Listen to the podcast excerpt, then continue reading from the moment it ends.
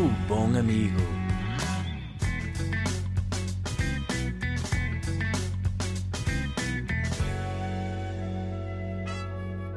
Comigo, Ricardo Couto. Alô malta, bem-vindos a mais um episódio do Bom Amigo. O único episódio de podcast que saiu esta semana e não tem Ricardo Aruz Pereira como convidado. Ai meu Deus, que ele começou tal gás. Eu não comecei, eu estou a brincar. Saíram alguns episódios de podcast com o Ricardo Aruz Pereira, saíram. E eu ouvi-os a todos, portanto não vou estar aqui a fazer que estou a mandar boquinhas porque não estou a mandar boquinhas para ninguém. Até porque eu ia comprar uma, uma guerra com quem? Não, não, não, não comecem a interpretar coisas, está bem? Oh, vocês, o pior que sei lá o quê. Vizinhos chatos, pá. Nada disso, gostei muito das entrevistas que saíram esta semana, um, destes dois episódios uh, com Ricardo Luz Pereira. Uh, o, um deles, o primeiro que eu ouvi, foi o episódio 200 do AskTM, do Pedro Teixeira da Mota, uh, onde estiveram também o Bruno Nogueira e o Carlos Coutinho Vilhena. E foi muito interessante, é uma conversa assim um bocadinho sobre gestão de carreira, sobre posicionamento criativo, ou seja, como gerir mais do que gerir um projeto, é gerir uma sucessão de projetos, saber o que se vai fazer a seguir, sobre um bocadinho essa vertigem que, que, opá, que qualquer pessoa cria, sabe que é chato, não é? Acabas um projeto e o que é que vais fazer a seguir. Portanto, é, é, é muito interessante. Mas confesso que dentro desta dinâmica de, de novos conteúdos que saíram nas últimas semanas, fiquei particularmente interessado na outra entrevista que o Ricardo Pereira deu a um projeto que me parece que vai ser aqui uma luz muito, muito fixe uh, no panorama uh, dos conteúdos e da comédia em Portugal, que é o novo podcast da Bumba na Fofinha chamado eh, Reset. Uh, que basicamente a premissa é vamos falar daqueles momentos em que se pudéssemos fazíamos reset, ou seja, é um bocadinho sobre o erro, um bocadinho sobre a falha, e é interessante porque numa altura em que o panorama é muito e cada vez mais construído, polido, parece que não há falhas, parece que as pessoas são, uh, têm um, uma espécie de obsessão pelo controle da sua imagem, por passar uma imagem consolidada, e mesmo às vezes as falhas são construídas um, e enquadradas para parecerem sempre superadas, uh, é fixe ter uma conversa um bocado mais crua. E, e pá, eu, eu sou um fã de comédia. O Ricardo Pereira foi uma das pessoas que mais impacto teve na minha vida, uh, não, só na minha vida criativa, mas foi daquelas pessoas, daqueles autores que surgiu na minha vida e que acabou por expandir e revolucionar um bocadinho a minha mente.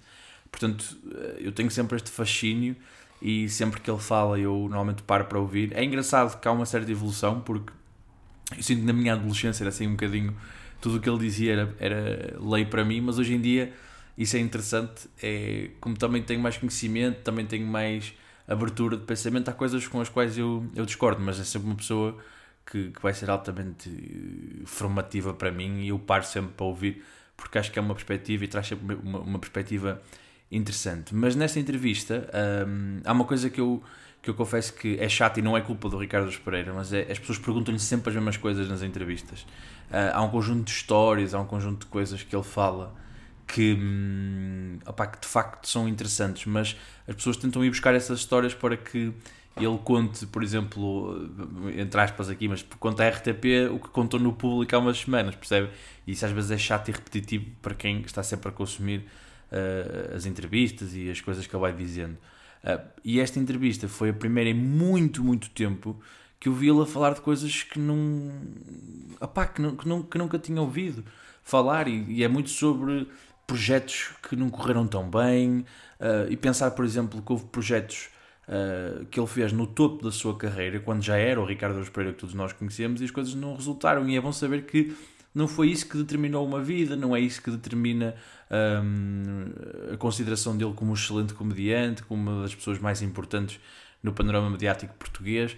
Portanto, é, é, parece-me que a ideia é espetacular. Uh, gostei muito do primeiro episódio, aconselho-vos a, a, dar uma vista de olhos um, ou ouvir, porque está disponível nas duas formas, tanto no YouTube como no Spotify. É da Buma na Fofinha. E, pá, e, e fico cada vez mais uh, consolidado na minha ideia de que uh, a Bumba na Fofinha, a Mariana Cabral, é uma das melhores coisas que nós temos na comédia em Portugal e na comunicação em geral. Eu estava a ver aquilo e estava a pensar: deem um talk show à Bumba na Fofinha. Deem um talk show. Ela tem jeito.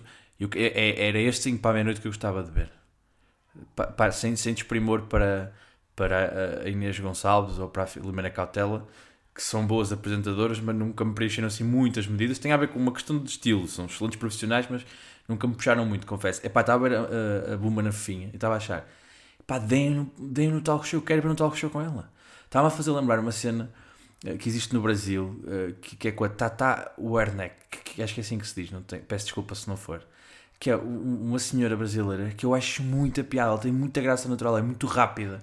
Pá, e ela estava a fazer uma coisa que eu nunca vi ninguém fazer, que é com o Ricardo Luz Pereira, que é ela soltou-se um bocadinho, apesar de ser óbvio para toda a gente que ela, vou pôr entre aspas, venera ou tem muita admiração pelo Ricardo Luz Pereira, em nenhum ponto da entrevista vocês sentem isso. Vocês não sentem que ela está. Hum, a venerá-lo, ou seja, certo que ela está a respeitá-lo, mas consegue sair daquela reverência que sempre existe nestas entrevistas, naquele formalismo. E não é fácil entrevistar alguém com aquela cabeça e que muitas vezes refugia também nessa própria inteligência. Epá, e eu acho que ela fez um trabalho maravilhoso e acho que epá, cada vez mais sou um fã e cada vez mais cimento a minha opinião de que ela e a Joana Marques, que eu ainda por cima descobri que, que eram amigos de infância há pouco tempo, por causa de um post da, da, da Bumba na Finha, uh, opá, cada vez mais acho que elas estão a liderar neste momento as coisas que se faz uh, em, em, Portugal. Acho que são epá, a nível de consistência, de produtividade e, e, e, grau de conteúdo, ou seja, grau de exigência, acho que epá, são das melhores coisas que temos neste momento. E olha, vou aqui declarar o meu amor uh, eterno. Não é eterno, mas consolidado. Hoje já utilizei muito a palavra consolidado. Uh, opá, e e pronto, comecei aqui o podcast com duas referências, acho que cai sempre bem, cai sempre bem. Aconselho-vos a ouvirem, principalmente se gostam desses temas. Pá, e porque eu estou sempre muito maravilhado com, com, a comédia em geral, vocês sabem, mas é pá, recentemente, por causa deste regresso e da retoma dos espetáculos ao vivo, fui para a segunda uh, edição do Maus Hábitos, uh, na sexta-feira, e eu estou apaixonado outra vez por comédia, apaixono-me sempre, mas estou embrenhado muito uh, no espírito, porque é pá, foi mais uma grande noite desta vez com o Fábio, e, opa, e pude falar com algumas pessoas no final do espetáculo. E fiquei a descobrir que há pessoas que me vão ver porque ouvem este podcast, que é uma coisa que, epá, eu fico muito feliz. Já me tinha acontecido no primeiro espetáculo uh, e agora tornou-me a acontecer no segundo, na segunda noite de Maus Hábitos e esta sexta à terceira noite, já agora, com o Vitor Sá um, ehm, como cabeça de cartaz, mas também há mais convidados, há sempre convidados a aparecer. Nunca posso dizer quem são, são pequenas surpresas. Um, mas apareçam, uh, podem passar pelo meu Instagram, Ricardo Couto, e verem lá um, no, no, meu, no link na minha bio uh, como comprar bilhetes. É muito fácil, é só ir à loja online do Maus Hábitos e comprar. Tem estado cheio, sente-se uma certa euforia das pessoas e um, sente-se assim uma espécie de necessidade de, de se rirem, de se libertarem, de fazerem coisas em geral. E esse espírito é fixe.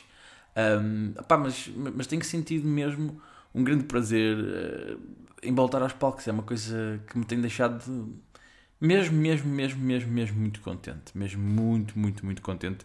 Tenho gostado, tenho-me reencontrado.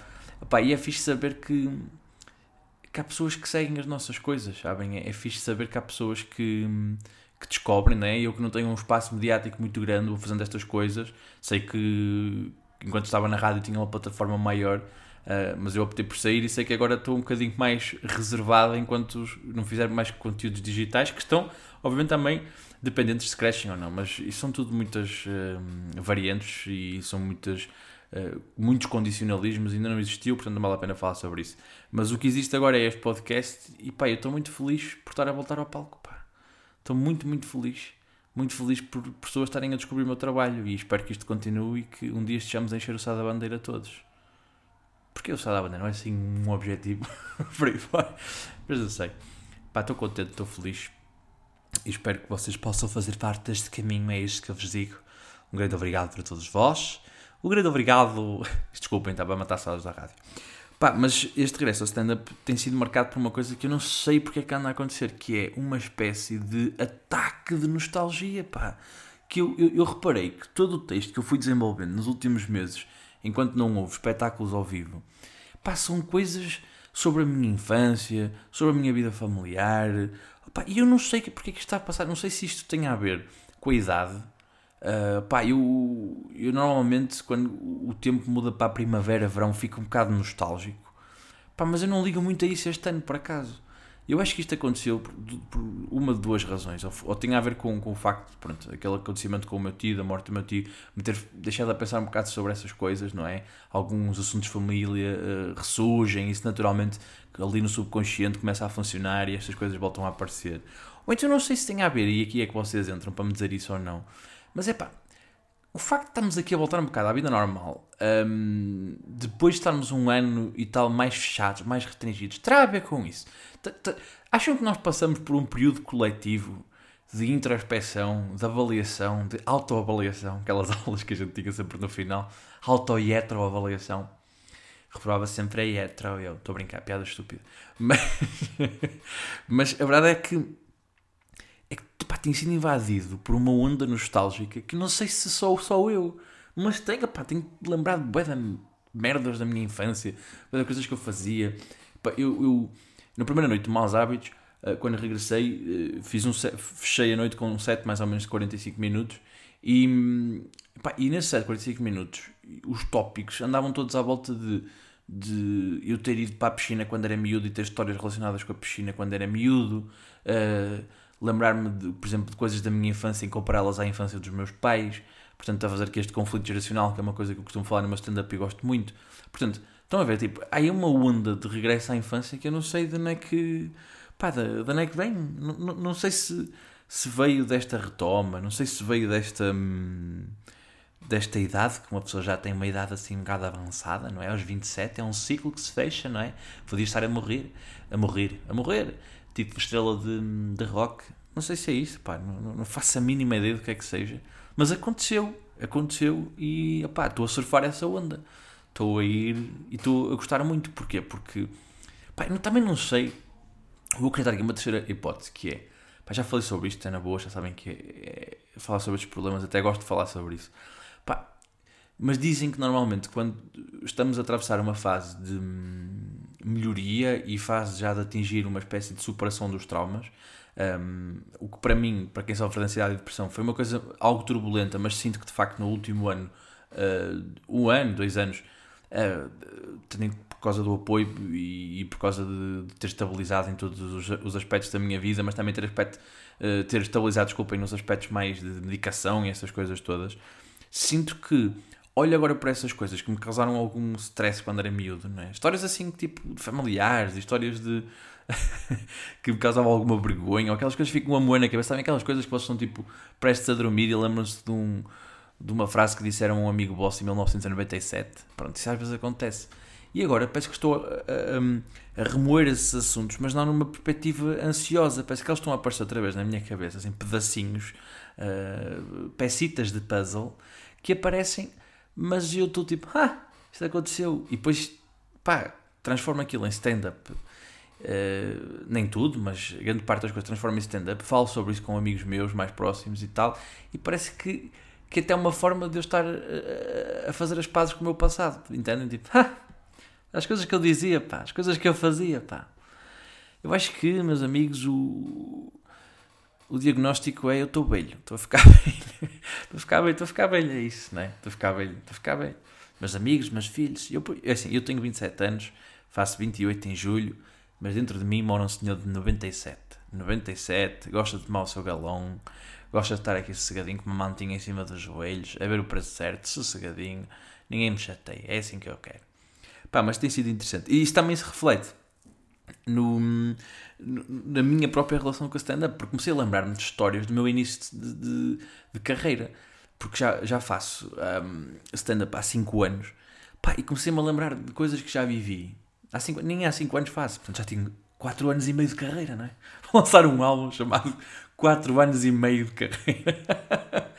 Dá, mas é engraçado porque, porque lá está, novamente, porque acho que estou a fazer as passos com isso, porque assim, às vezes tenho alguma frustração, gostava de estar noutro patamar, às vezes vejo pessoas uh, que eu não reconheço tanto talento, a, a, ter melhores hipóteses, ou a ter hipóteses que eu gostava de ter, e isso causa-me alguma frustração, alguma inveja.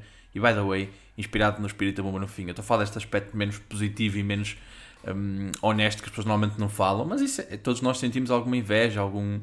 Um, alguma vontade, e às vezes não é, não é, não é desejarmos mal aos outros, nem, nem pormos em causa o seu próprio valor, é só achar que, que gostávamos de ter sido nós. Acho que é justo dizê-lo.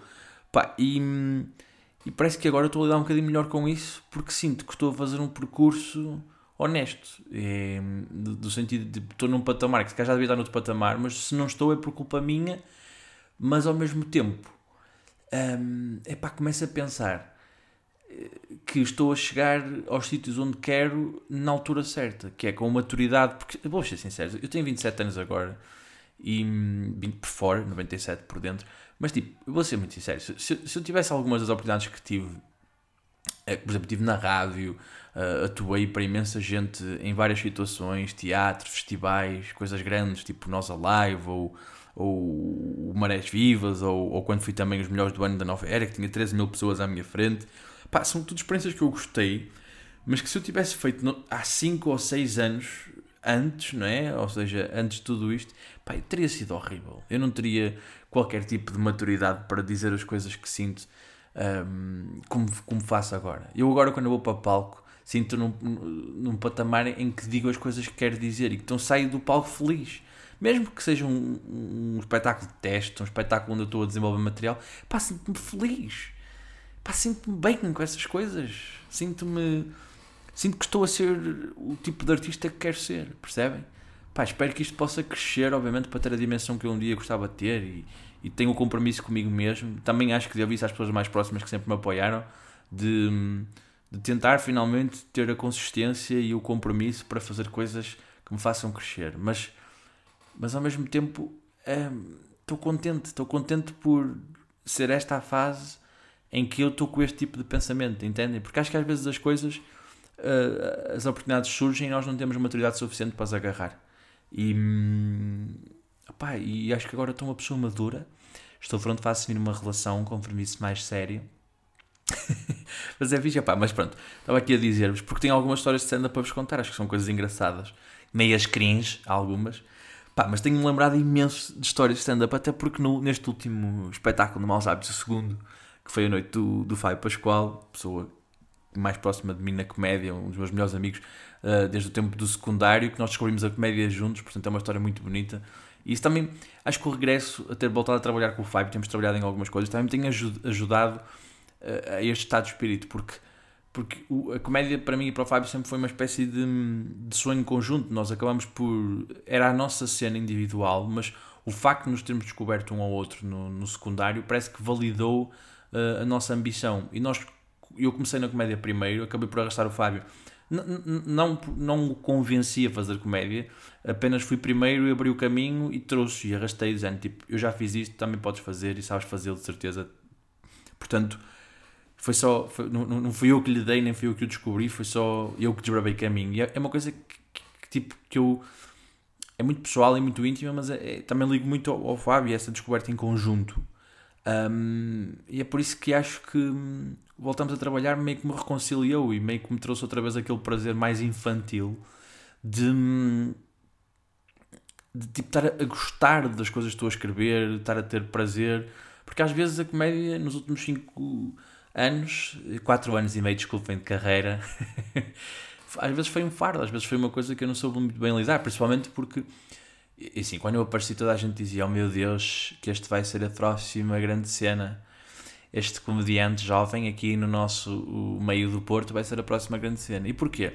Porque o meio do Porto era um meio que estava algo estagnado, mas como vocês sabem, o meio do Porto é um meio que tem um conjunto de comediantes consagrados há muito tempo. Comediantes que vocês sabem de cabeça quem são: o Fernando Rocha, o Sérgio Estacas, o Ciabra, o Francisco Menezes, esse, essa malta toda.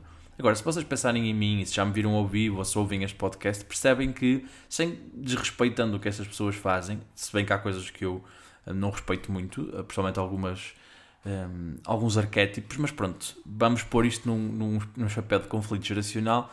Opá, a verdade é que não é o meu estilo. E como não é o meu estilo, também não é o estilo da minha geração. Portanto, houve algumas dores de crescimento que eu senti que outras pessoas da minha geração também sentiram. Porquê? Porque nós queríamos fazer comédia, queríamos fazer a nossa cena e acabámos por estar presentes num circuito que era sobretudo popular, um, um circuito que está muito influenciado pelas anedotas, por um certo estilo de humor que não é o nosso. Portanto, houve alguns momentos em que ser uh, um comediante com uma voz não foi bem-vindo e, e obrigou-nos a pôr em causa. Pá, eu lembro-me, vou-vos contar, olha, vou-vos contar a pior noite de sempre que eu tive em stand-up na minha vida. Pá, eu fui convidado para atuar numa discoteca gigantesca em Passos Ferreira um, e, e, nesse dia estava a chover torrencialmente. Portanto, aquilo era uma discoteca. Mas reparem, aquilo era uma discoteca, mas não enquanto eu estava a atuar. Ou seja, aquilo era uma discoteca ao fim de semana, mas durante a semana era tipo um bar. Mas aquilo é gigantesco, só para terem uma noção do espaço. Aquilo era mesmo gigantesco. Eu cheguei a atuar lá no verão e estavam 300 pessoas. Reparem, 300 pessoas, é absurdo. É quase uma sala de, de, de teatro. Epá, eu fui atuar essa, é, essa discoteca, esse bar, chamamos-lhe assim, pá, e estava a chover torrencialmente nesse dia. O que fez com que, em vez de estarem 300 pessoas, tivessem para aí umas 30. é um bem umas 30 pessoas, muito poucas. E essas 30 pessoas que estavam no bar não iam para ver stand-up, iam para ver outra coisa que estava a acontecer, que era um Benfica Rio Ave para a Taça de Portugal, mais especificamente para as meias finais da Taça de Portugal sendo que o jogo um, decorre, chega aos 90 minutos empatado, quer dizer que tem que ir para prolongamento.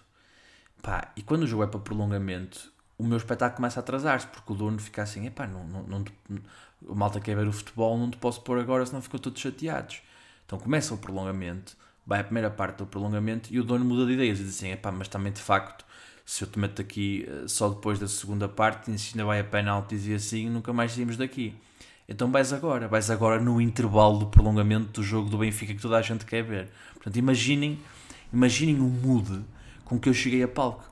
Cheguei a palco, das 30 pessoas que estavam lá, quando ele desligou a televisão, 10 foram embora. Queriam era ver o Benfica, lá saber se eu ia falar. E das 20 que ficaram, nenhuma delas queria me estar a ver. Nenhuma delas queria estar a ver um puto a mandar piadas. Porquê? Porque eu sentia que todos eles estavam com aquelas aplicações de resultados ou então a ver o jogo em stream no telemóvel, porque eu olhava para o público e via luzes a iluminar a cara. Portanto, as pessoas não só não podem não ter gostado do meu espetáculo, já estavam hostis, elas não queriam que eu tivesse piada. Portanto, por muito que eu me tenha esforçado, e digo-vos, apesar de ter sido a minha pior noite de stand-up, não foi a pior noite onde eu já estive em palco, percebe? Eu não cheguei ao final e disse assim, é pá, de facto eu hoje fui uma merda. Não, foi tipo, não, de facto, hoje fizesse o que eu fizesse, a única, a única forma daquelas pessoas gostarem de mim era se eu saísse a correr de, de Passos Ferreira, entrasse no estádio do Rio Ave e marcasse um golo na própria baliza do, do Rio Ave e levasse o Benfica à final da taça. Era a única, a única maneira. Portanto, reparem que hoje em dia, para mim, é impensável atuar num sítio que esteja a dar televisão. Estão a perceber? Ou seja, há coisas que uma pessoa faz no início de carreira e é importante Estou a falar da minha carreira, mas isto aplica-se a qualquer uma das carreiras. É importante cada vez mais nós termos uma noção de progresso, que as coisas começam num ponto para chegar a outro. Eu sei que é difícil hoje em dia porque nós abrimos as redes sociais e toda a gente tem uma carreira, toda a gente começou a fazer as coisas ontem e já é rica e bem sucedida e nós olhamos para aquilo e pensamos onde é que eu encaixo no meio disto tudo. Malta, é normal. É normal.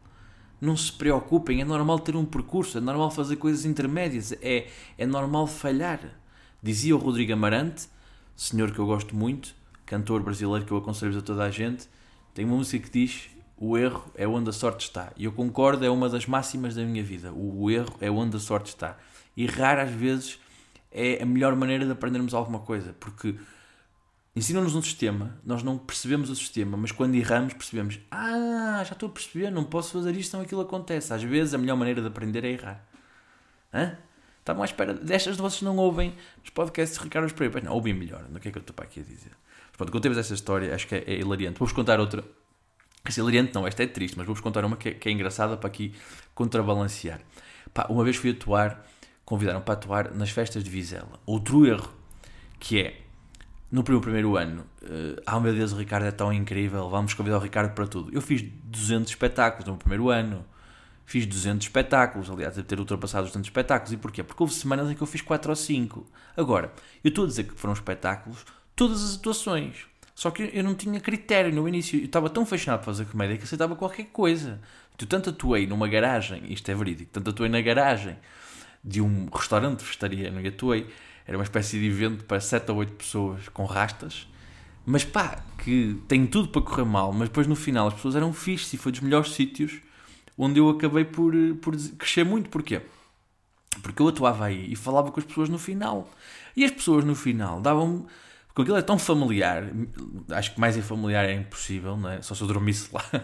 Mas a verdade é que era tão familiar que as pessoas davam bons conselhos.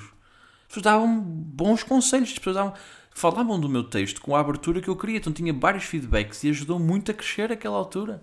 Agora, se eu volto a atuar numa garagem no restaurante vegetariano, não. Não, obviamente que não. Tipo, com, com o microfone do SingStar.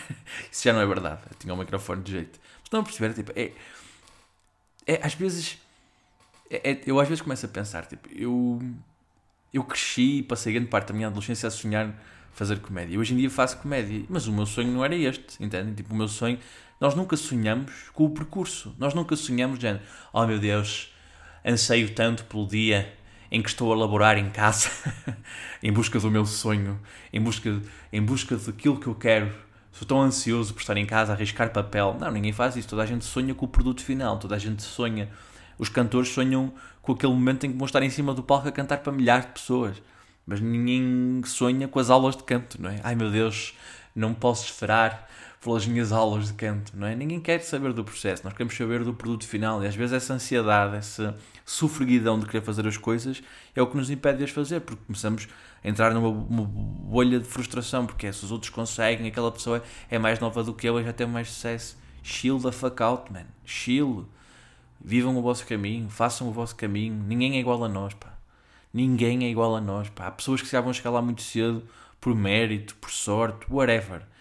Mas há, há, outras pessoas que vão chegar lá mais tarde, mas também pela mesma razão, por sorte, por mérito. Pá, não há percursos iguais, não queiram. Uh, não queiram que o vosso caminho seja uma cópia do caminho de outras pessoas. Pá, encontrem a vossa voz, encontrem o vosso ritmo e, pá, e, sobretudo, procurem as oportunidades que querem ter. Porque se não as procurarem, elas não aparecem. Mas procurem o vosso ritmo pá, e façam as coisas com intenção. Porque mesmo as coisas que vocês têm mais certeza no mundo vão falhar a certa altura. Não vão falhar, se calhar, a big picture. Algumas vezes vão falhar a big picture. Pá, mas chill the fuck out, man. Imaginem, pensem assim, quantas das pessoas que vocês mais gostam na vossa vida já não vos chatearam? Pá, até as melhores coisas da nossa vida nos chateiam. Um bocado isso. Portanto, até eu aprendi numa garagem no, no espaço vegetariano, é isso que eu estou a dizer. Pá, mas, mas uma vez também fui atuar às festas de Vizelas que eu estava a contar. Pá, e foi umas coisas que eu aprendi. Não me ponham em festas populares, porque pá, não é um bom sítio para fazer comédia, nem a minha comédia é para essas coisas. Se bem que eu tenho um espírito, como faço, me falo muitas coisas de família, etc. Tenho um espírito algo transversal, ou seja, eu consigo sobreviver. Agora, não sobrevivo com felicidade, nem saio de lá satisfeito, nem é o melhor dos ambientes. Agora, sobrevivo consigo ter um mínimo de coisas para dizer e que acho que consigo chegar às pessoas. Agora, também não esperem uh, milagres, porque epá, se vocês puserem o, o. Pá, não, estou a tentar ser não pretencioso, mas sei lá, tipo, se vocês puderem o John Coltrane a atuar no, um, no, na festa de São Pedro da Forada, ninguém vai gostar do John Coltrane, não é? Um, para era preciso que ele fosse vivo, mas, mas estão a perceber, ou seja, se vocês puserem metal um, na festa de São Pedro, ninguém vai curtir, mas se puserem metal no festival de metal, as pessoas vão curtir, porque as pessoas também têm que saber ao que vão e também querem. Há contextos para tudo, percebem? Aí é preciso saber em que em certos contextos eh, nós não funcionamos. Ou, e há outras coisas, que é, há certos contextos que são melhores para mim. E eu quero desafiar-me a fazer hum, essas mesmas coisas, até para crescer melhor. Agora, em, em, em Vizela eu fiz aquilo e, e correu, opá, de 1 a 10 correu um 5. Ou seja, safei-me.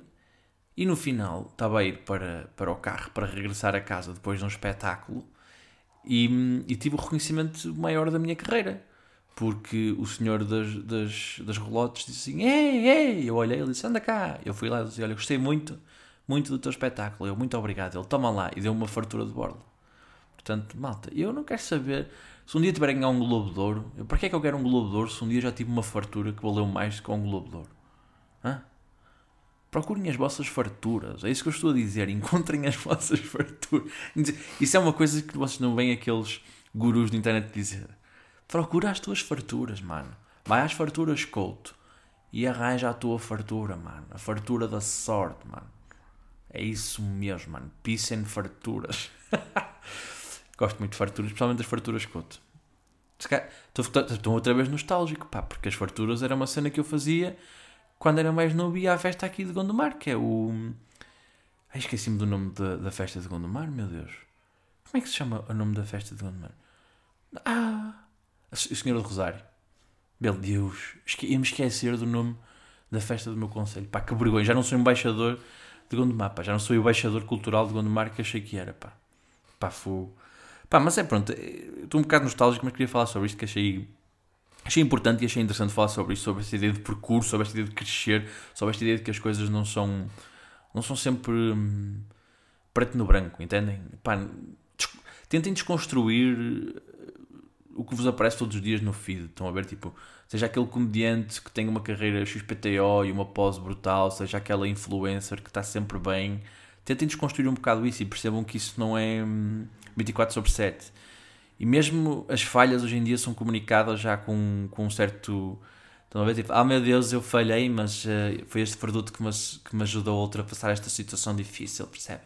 Mesmo essas falhas já são uma coisa construída, nada real e real, nada realista do ponto de vista humano. Preciso normalizar a vida humana, não preciso normalizar o erro, é preciso normalizar o risco para nós não vivermos nesta constante ansiedade e frustração.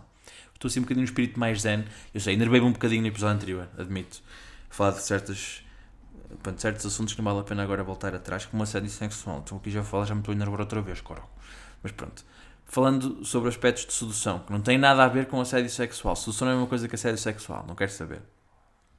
Posso dizer que tenho sido, nos últimos meses, vítima, não é vítima, pá, alvo, vítima porque sentir-me mal e era indesejado, mas sinto-me sinto-me alvo de hum, avanços. E vocês perguntam, ai Ricardo, tens aí alguém que está a tentar conquistar-te? Quem me dera, malta? Quem me dera que houvesse uma rapariga que me achasse suficientemente interessante e metesse conversa comigo. Estou a brincar. Um dia vai aparecer a minha farturinha. Não sei chamar assim. A minha futura, a mulher da minha vida vai se chamar Farturinha. Não um nome eh, tipo real, isso vai se chamar outra coisa qualquer, mas a mulher da minha vida vai chamar-se uh, metaforicamente, farturinha. Um dia vou encontrar a minha farturinha.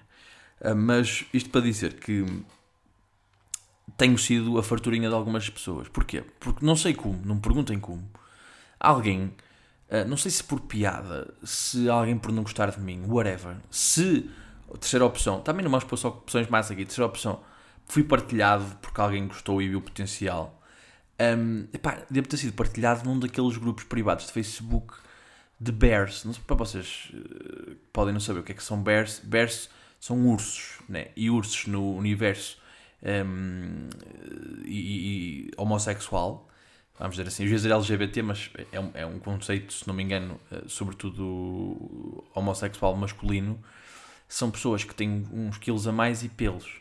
E pronto, e eu descobri que nessa comunidade, isso já tinha sido feito, um amigo meu já me tinha dito há uns anos, um amigo meu que posso ser considerado um bear e que também é homossexual, nós andamos juntos na faculdade e ele disse-me que eu fazia algum sucesso na comunidade dos bears se fosse para lá.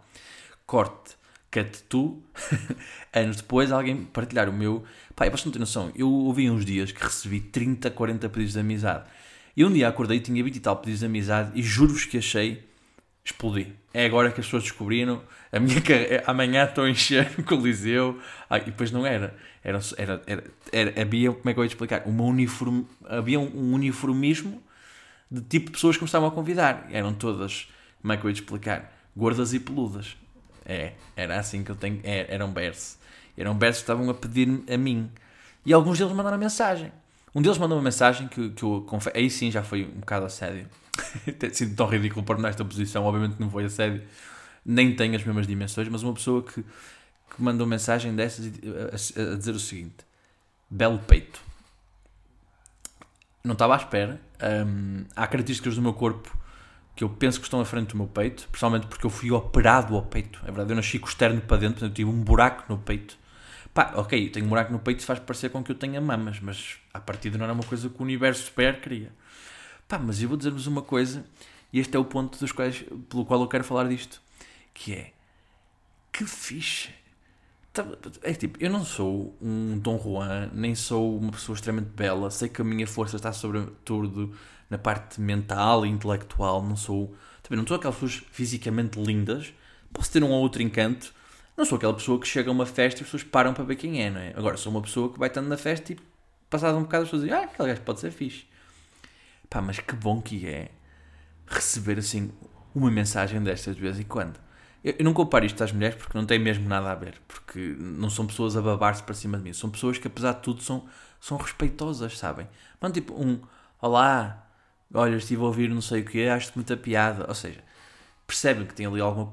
Por exemplo, se for o meu podcast ou se for. Hum, e já me aconteceu quando eu estava na rádio.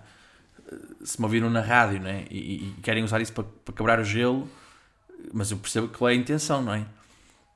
Pá, mas é fixe. Vou dizer uma coisa: no meu último ano, esta comunidade Bert tem sustentado a minha autoestima.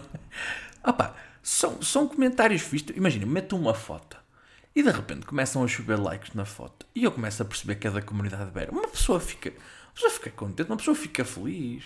Portanto, queria, não queria que este, este período da minha vida passasse em vão, percebem? Não, não, não queria perder a única altura em que eu fui famoso e tive algum sucesso. Mas custa um bocado saber que, que, que não, não é recíproco, entendem? Tipo, eu, quem me, se, meu Deus, meus amigos, se eu fosse homossexual e estivesse interessado em bears, eu neste que vida que eu, eu nem tinha tempo para fazer o podcast agora, meus amigos. Nem, nem tinha tempo para fazer este podcast. Tinha uma vida, vou dizer, sim senhor. Então tenho alguma pena. Gostava de ter assim uma vida de, oh meu Deus, ele entrou, entrar numa sala e as pessoas dizerem, oh meu Deus, é ele. Oh meu Deus, que eu não me consigo controlar pá, é, é, que isto no universo feminino não funciona assim. Tem que falar primeiro, depois tem que arranjar contextos para meter conversa, e depois, mesmo que arranje um contexto, não um jeito, percebem? Sou um bocado desajeitado ou, ou não dou. Quero tanto ser piadético, posso tornar uma caricatura, sei lá. É, é, triste uma pessoa ver, é pá, se tivesse ido por aquela via, é pena ser. Um, esta questão da sexualidade não ser uma coisa que se escolhe, pá. É pena. É, é porque quem me dera a escolher. Porque se eu, escolh... Pá, se eu escolhesse ia para ali. É que eu ia fazer um sucesso ali, meu Deus. Onde é que eu estava, meus amigos? Eu estava, ui. Se aquilo, se houvesse um IMDB de Bears, eu estava no top 50. Estava no top 50 do IMDB de Bears. O IMD Bears. o IMD Bears. Pá, foi quem me dera. Mas então, pá, queria agradecer e não queria mesmo passar este período em vão. Pá, queria agradecer esta comunidade de Bear por ter apoiado e sustentado toda a minha autoestima. É impressionante. Toda a minha autoestima está naquela gente que me abraçou, quer dizer, não me abraçou, mas queria me abraçar com muita força. Por isso eu um dia vou para um, para um bar gay. Porque tenho muita curiosidade. Eu nunca entrei num bar gay, mas, mas todos os relatos que tenho de pessoas que vão a bares gays é, é, são incríveis, devo dizer. É de uma enorme libertação. Claro que tem aqueles broncos, os amigos que dizem, eu pô, babá gay, mas é para me apalparem todos. Não, bro, uh, para já, mas normalmente são esses broncos que apalpam as mulheres e, e, e fazem-lhes, começam a lançar a roçar-se nelas e não sei o quê. Portanto, gostam muito de provocar desconforto, mas não gostam de sentir o desconforto. O que nos leva à, à velha questão do não faças aos outros o que não queres que façam a ti. Pá, mas eu, eu não, é, não é nada esse ambiente que eu tenho lá. Acho que é um bocado mais wild, acho que há uma maior libertação sexual, pelo que me dizem, né? Malta está tipo a cagar-se, tipo, muitas vezes é reprimido uh, porque normalmente vem de contextos um bocado mais complicados, ou, ou há sempre, infelizmente, pessoas que hum, são homofóbicas ou são anti, hum, anti-LGBT e é sempre uma pressão que essas pessoas sofrem na vida, não é? E então ali, como sentem que estão entre pares, há uma libertação total e então é um bocadinho mais wild. Mas são super respeitosos, portanto dizem que, que aquilo é. é, estou aqui com rodeios, quero ir. quero ir. Mas não seja para perceber se isto é só um fenómeno digital ou não. É porque, tipo, ok, Ricardo, és muito bonito no Facebook, mas será que ao vivo eu sinto esta tensão? Será que, será que se eu for para o universo de verso vou sentir eles olharem de lado para mim? Sentir que eles estão a falar sobre mim? Sentir que o bear mais bonito da sala vai querer dançar comigo? É que eu nunca senti isso, sabem? Nunca senti que a menina mais bonita se interessasse por mim. E então, pronto, era bonito sentir essas coisas. Eu gostava. Pode ser. Vá lá. pronto um assunto diferente, não foi? Mas para acabar, queria falar de outra coisa que é opa, eu, descobri que tenho uma espécie de, de relação com as séries que é muito parecida com a relação que se pode desenvolver com namoradas. Porque eu tenho, eu comecei a perceber que tenho isto dividido em exatamente os mesmos graus de namorados e de amores que a gente vai tendo ao longo da vida. Porque tenho séries tipo, de Sopranos, aquele amor que nunca esquecemos, tipo, o amor da minha vida, aquela pessoa que nunca nos sai da cabeça, que é a grande referência. Tenho séries fiz, gostei. Tipo, foi, naquela altura foi importante para mim, mas hoje em dia se calhar passou um bocadinho à parte, sei lá, que imaginar séries tipo Oz, coisas que eu vi que provocaram um grande impacto em mim, mas depois tipo, é. Tipo, primeira temporada de Prison Break, quando eu vi, foi tipo, a minha introdução às séries foi muito importante para eu ter quebrado aquela primeira barreira e ter navegado no universo de séries. Mas hoje em dia olho e digo, não, não, não é assim tão fixe, Prison Break. Percebem? Portanto, há, há um conjunto de coisas. E, mas o problema é que eu descobri que tenho relações tóxicas com séries. Porque há duas séries que eu não gosto e que, pá, vi tudo, mas em graus diferentes, atenção. A, a, a, pior de todas, a pior série, aquela que eu detesto, aquela que eu odeio, que é uma relação tóxica, que é a série é má, é um, um pá, é um charco de, de clichês, de cliffhangers, de, de, pá, de novilho, novilho não, novelo, novilho é, um, é, novilho é carne, não, quer dizer, um novelo de narrativo que não faz sentido nenhum, que a Casa de Papel, não faz sentido nenhum, mas eu vi aquilo até ao fim, porque eu tenho uma coisa estúpida, que é, se eu começar a ver uma série, não consigo parar de a ver. Pá, imaginem, por muito má que a série seja, eu vou ver até ao fim. Porque quando eu escolho começar uma série, estou a escolher acabá-la também. Eu sei que há malta que deixa tipo 100 séries por ver, eu não consigo fazer isso. É um bocado a obsessão que eu tenho. Pá, eu se começo uma coisa, não consigo não acabar.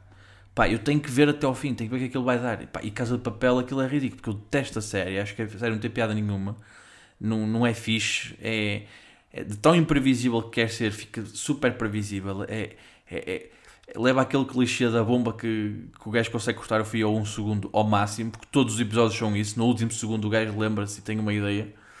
Opá, e, e eu via tudo até ao fim porque comecei a ver. E irrita-me, é uma relação tóxica, é aquelas namoradas que a pessoa não devia voltar, mas está sempre a voltar, está sempre on and off. E para mim é isso, pá.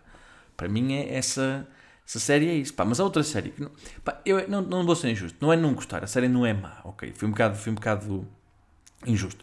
Mas, mas é aquelas séries que as pessoas metem-me tanto na cabeça que vai ser boa, depois eu vou ver e não sinto que é assim grande coisa, e então o meu ódio à série, ou a minha irritação com a série é maior. Eu tenho alguma coisa, por exemplo, Forrest Gump e Shawshank Redemption, ou seja, filmes, também tenho isto, que é, estes filmes entraram na minha cabeça, Shawshank Redemption é o melhor filme de sempre, Shawshank Redemption é o melhor filme de sempre, Forrest Gump é incrível, é uma história maravilhosa.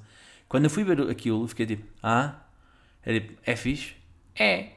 Agora, é o melhor filme de sempre? Não. E eu tenho isso com uma série que toda a gente estava a falar, que é Lupin. Que eu, eu andava, aqui, andava um bocado órfão de séries, porque eu acabei de ver Ozark e gostei muito de Ozark. Gostei mesmo muito, foi uma surpresa. Um, e, e, então estava, falei com várias pessoas, fui comentando, algumas delas já me diziam há vários meses, quando, quando aquilo bateu, foi para há dois ou três, tipo, ah, tens que ver Lupin, Lupin é muito fixe. E vou ser sincero, aquilo é francês, um gajo, pá, via Lupin, já ficava com aquela cota de de série europeia barra estrangeira que vocês podem ver e que vos dá um certo tipo, ah, eu, eu vejo séries francesas, sabem? Preenche uma certa cota, por ser intelectual. E eu gosto muito do ator principal, do Omar Sy, é um gajo super simpático, é uma, uma figura, pá, que é, é atrativa, é empática o gajo, é, é, gostei muito daquele filme, do Amigos Inseparáveis. É pá, mas depois eu quando começo a ver Lupin, o que é que é Lupin? Lupin é o clube das chaves. Lupin é tipo uma aventura, mas para, para gajos adultos. É é, é, são, epá, aquilo chama-se Lupin porque é inspirado, a personagem faz crimes, não é? Esconde-se, uh, inspirando-se nos livros do Arsène Lupin. Ok, podia ser aqui uma coisa interessante, no fundo é uma espécie de Lupin moderno. O Arsène Lupin é tipo uma personagem da literatura francesa que era uma espécie de ladrão que tem várias caras, percebem? Tipo alguém que uh, comete crimes, mas nunca é apanhado porque consegue sempre mascarar-se, fugir e assim. Pronto, ok, era a premissa. Só que tipo, o, o gajo começa a fazer crimes inspirados nos livros e o polícia que o quer apanhar é tipo grande fã do Arsène Lupin. E, e só isso já me irritou na série, que é tipo, ele esconde-se, há, tipo, há um primeiro crime, ele esconde-se e o outro diz, é pá, isto faz-me lembrar o Arsène Lupin. Epá, quer dizer, qual é a probabilidade de uma série ser o maior criminoso da série ser o maior fã do Arsène Lupin e o polícia calha de ser o segundo maior fã de Arsène Lupin, pá. Epá, é, às vezes essas, forçar essas coincidências, sabem? Forçar essas coincidências nas séries irrita-me tanto, pá. Tipo, é, porquê ir buscar essa coisa tão simplória?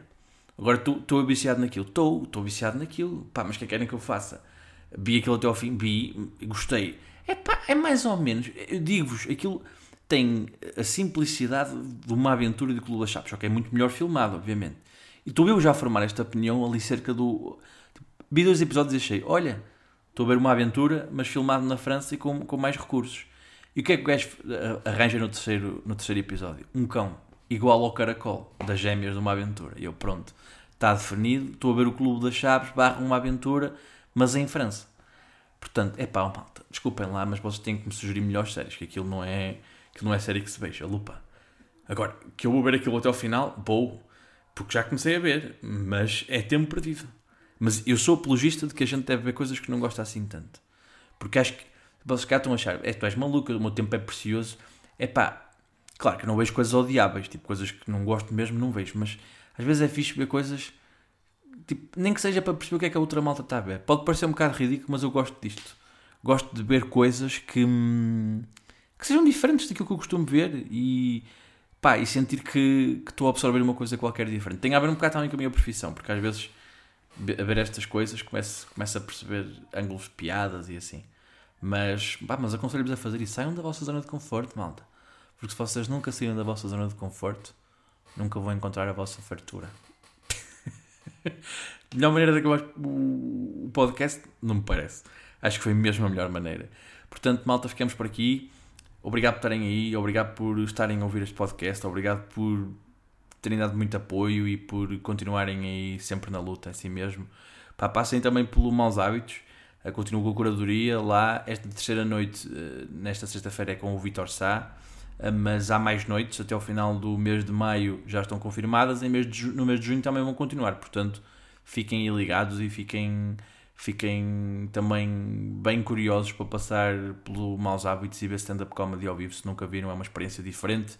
E eu conto histórias que às vezes não conto aqui, por uma razão muito simples, que é bom lembrando. Portanto, o título do episódio de hoje acho que faz sentido ser rir, porque falei de comédia, falei de stand-up e falo deste prazer que é estar de volta aos palcos num bar gay, que é onde eu quero estar depois desta pandemia, com o Lupin. Portanto, recapitulando, rir num bar gay com o Lupin. Até para a semana.